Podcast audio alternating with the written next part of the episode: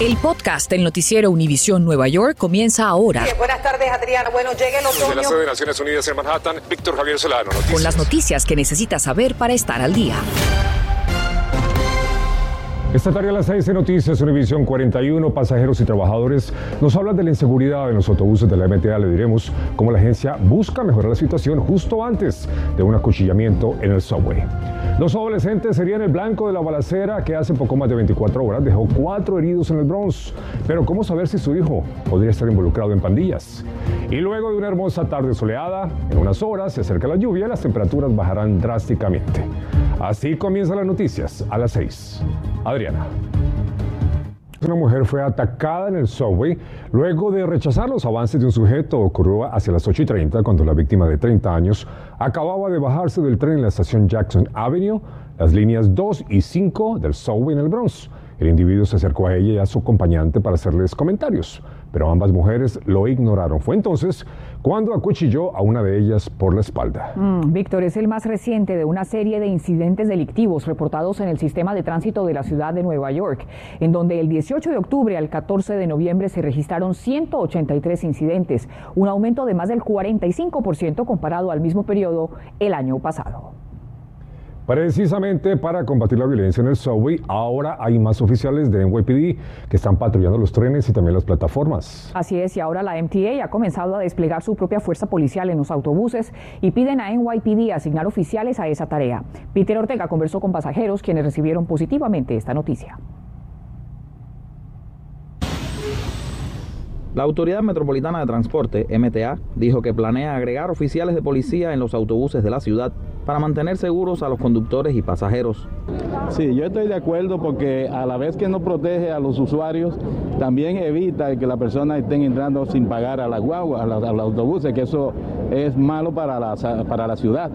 De acuerdo con datos revelados por la MTA, un 64% de los pasajeros encuestados dijeron sentirse mucho más seguros en presencia de oficiales uniformados. La iniciativa es bien acogida por los usuarios.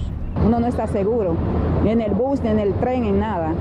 O sea, hay mucha, mucho crimen, mucha, de todo, todo lo malo. La MTA dijo que continúan teniendo diálogos de alto nivel con la ciudad, haciendo todo lo posible para que sus pasajeros y empleados se sientan seguros y para que los clientes se salgan de sus autos y regresen al transporte público. Varios pasajeros nos contaron de las experiencias difíciles y tensas que han vivido al interior de algunos autobuses. El tipo se quiere parar a darme golpe y casi, casi me entra golpe. Yo le dije a él que, que si él quería que me tocara para que él viera lo que iba a pasar. Entonces ahí la gente se quiso meter y él se, se tranquilizó. Un conductor de autobús, quien prefirió no mostrar su identidad, nos habló de la dura realidad que ve mientras trabaja. He visto a diario compañeros que le cortan la cara, lo escupen, un sinnúmero de agresión al chofer.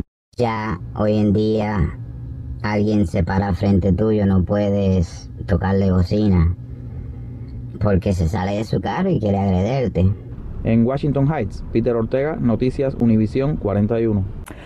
Y la ciudad de Nueva York vive una tercera noche de tiroteos con varias personas heridas. Este miércoles cuatro personas fueron impactadas por las balas cuando dos sospechosos abrieron fuego desde un auto en Williamsbridge en el Bronx. Una de las víctimas, un joven de 18 años de edad que cargaba una pistola de aire comprimido, fue baleado en la cabeza y las autoridades creen que era el objetivo de las balas, junto con otro adolescente de 15 años que fue herido. Y es que, como lo admitió el alcalde Bill de Blasio esta mañana, la violencia en la Gran Manzana no ha regresado a los niveles prepandémicos. En lo que va del año se han registrado más de 1.300 tiroteos en los cinco condados, es decir, 25 más que en el mismo periodo del 2020. Y gran parte de esta violencia involucra a nuestros jóvenes. Pues en lo que va del año se reportan cerca de 4.000 arrestos por armas y más de 400 han sido menores de edad un aumento del 10%, Adriana. Así es, Víctor. El alcalde dijo esta mañana que la criminalidad se reduce al desmantelar las pandillas. Pero ¿qué pueden hacer los padres en casa entre tanto? Gary Merson nos tiene recomendaciones. Víctor y Adriana, muy buenas tardes. Estamos a las afueras del cuartel 47 y elegimos este lugar precisamente porque los propios residentes nos dicen que en cualquier esquina sucede todo tipo de incidentes y este sector, este cuartel tiene jurisdicción en varios otros sectores como Allerton y como Williamsbridge en la zona donde ocurrió ese incidente que ustedes desglosaron. Pero Estuvimos por allí, el ambiente lo encontrábamos inclusive eh, pesado, hasta acercándonos a una cancha donde estaba repleta de jóvenes, que se supone que el deporte alejaría a ellos de las malas acciones, pero a pesar de los múltiples programas con que cuenta la ciudad, se ve un incremento de esos menores envueltos en violencia. Este cuartel abarca varios sectores que según las estadísticas de la policía, ocurre acá cerca de tres crímenes por cada 2.000 residentes y tiene 152 mil. Para enfocarnos específicamente en ese tema que involucra a los jóvenes, consultamos una activista de la organización Juventud Fuerte para que nos diga cuáles son las primeras acciones que tienen que emprender los padres cuando detectan que sus hijos están en malas acciones las presiones que, con las que ellos están viviendo, pedir ayuda, como decía, cuando es necesario, si estamos viendo que están batallando en la escuela, buscar maneras a conectarnos con agencias que, trabajan con jóvenes, hablar con los consejeros en la escuela, pedir el apoyo que sabemos que nuestros hijos necesitan. Y en dado caso que nuestros hijos comiencen a tomar decisiones que son no saludables o no, no les llevan a un futuro mejor, entonces igual ser proactivos en buscar ayuda. Además le preguntamos eh, quién debe intervenir primero, la ciudad, los padres en la casa, la escuela tiene que involucrarse, pero además les tiene recomendaciones directamente a esos adolescentes para que aprendan a distinguir cuando alguien lo está tratando de conquistar para hacer acciones indebidas. Estás escuchando el podcast del noticiero Univisión Nueva York. Y esta tarde se llevó a cabo la primera donación de becas comunitarias desde el lanzamiento del programa universal Baby Bonds de la ciudad de Nueva York. Mariela Salgado nos dice cómo miles de familias recibirán dinero en cuentas universitarias para los niños. Llegamos a esa escuela a darles a padres la buena nueva.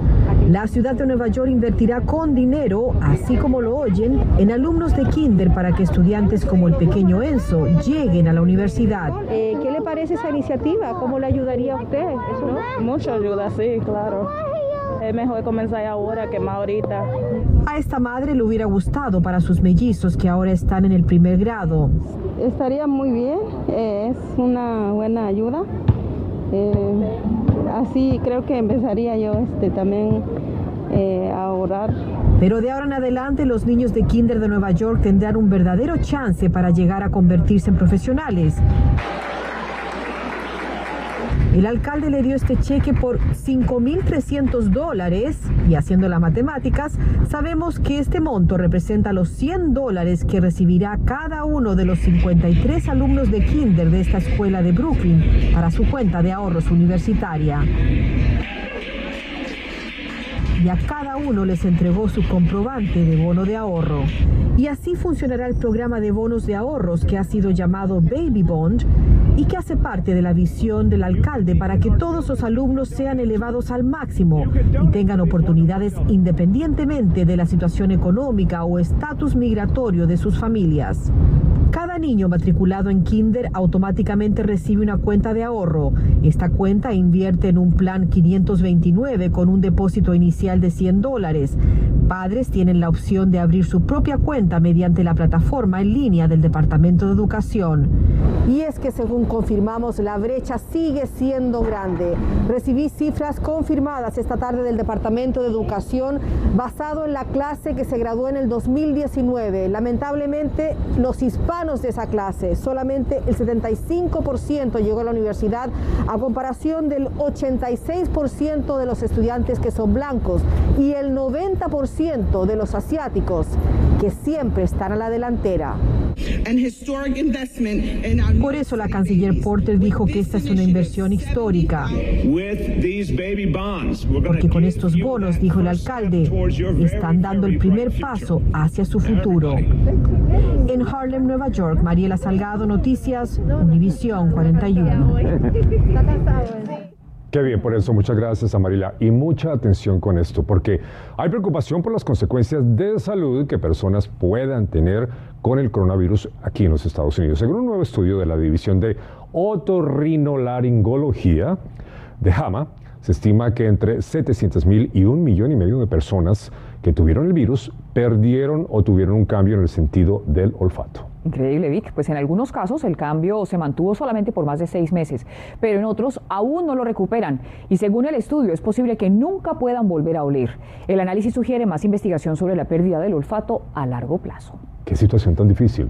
Lo importante es que es el olfato en cualquier situación de la vida diaria, de la vida cotidiana. no más oler la sopa de la abuela. Imagínate qué delicia, o el perfume de la mujer. Pero no, obviamente, esto es una, uno de los sentidos más importantes conecta directamente con la memoria. Ojalá que haya más estudios. Porque Afortunadamente, hasta ahora yo no conozco a ninguna persona que haya sentido, ha perdido o no haya recuperado ese sentido. Ya, impresionante. Bueno, en otros temas, el presidente Biden anuncia la compra de 10 millones de píldoras experimentales y antivirales de la farmacéutica Pfizer, aún no aprobada por la FDA.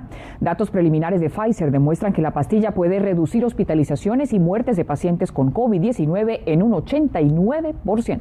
Esto sería posible si se toma en los primeros tres días de mostrar síntomas. Según el mandatario, el medicamento podría empezar a llegar a las farmacias a finales del 2021 y será de fácil acceso y gratuito para quienes lo necesiten.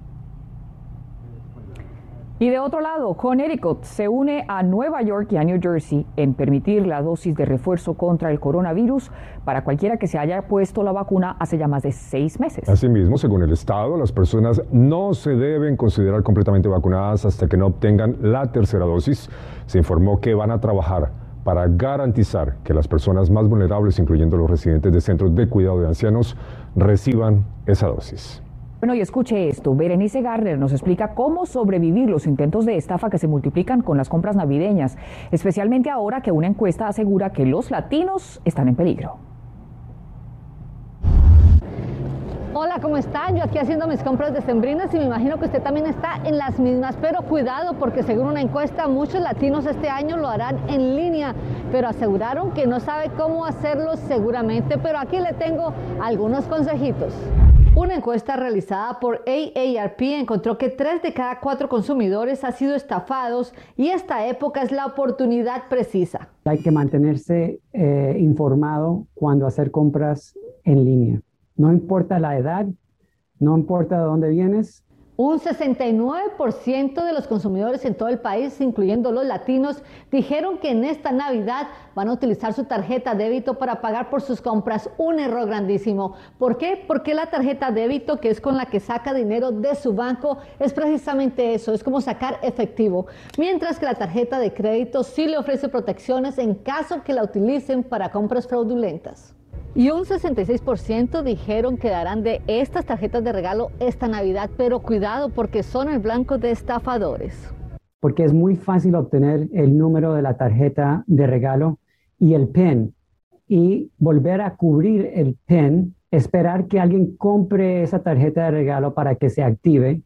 Tan pronto que se active esa tarjeta, el estafador se roba los fondos. También un 45% de usuarios asegura que van a utilizar estas aplicaciones de envío de dinero de teléfono a teléfono, pero muchos aseguran que lo han hecho enviándole dinero a gente que no conocían muy bien. Las aplicaciones de pago están diseñadas para usarse con alguien que conoces y en quien confías. No es para hacer pagos a o personas que no conoces. Además, un 34% de los encuestados dijeron haber recibido notificaciones falsas de que había problemas con la entrega de sus paquetes, con lo que intentan es robarle toda su información cuando usted hace clic en el enlace. Berenice Gardner, Noticias Univisión 41. Y la fiscal general de Nueva York, Leticia James, se une a otros fiscales y entablan una investigación hacia Meta Platforms, ahora la compañía madre de Facebook, por promocionar la plataforma Instagram a niños y jóvenes, sabiendo que su uso está asociado con daños a la salud física y mental. La investigación apunta, entre otras cosas, a las técnicas utilizadas por Meta con el fin de aumentar la frecuencia y la duración del uso de los jóvenes en la plataforma y los daños causados debido a ese extendido uso, incluyendo depresión, desórdenes alimenticios y hasta el suicidio, según lo revelan reportes recientes. Gracias por escuchar el podcast del noticiero Univisión Nueva York. Puedes descubrir otros podcasts de Univision en la aplicación de Euforia o en univision.com diagonal podcasts.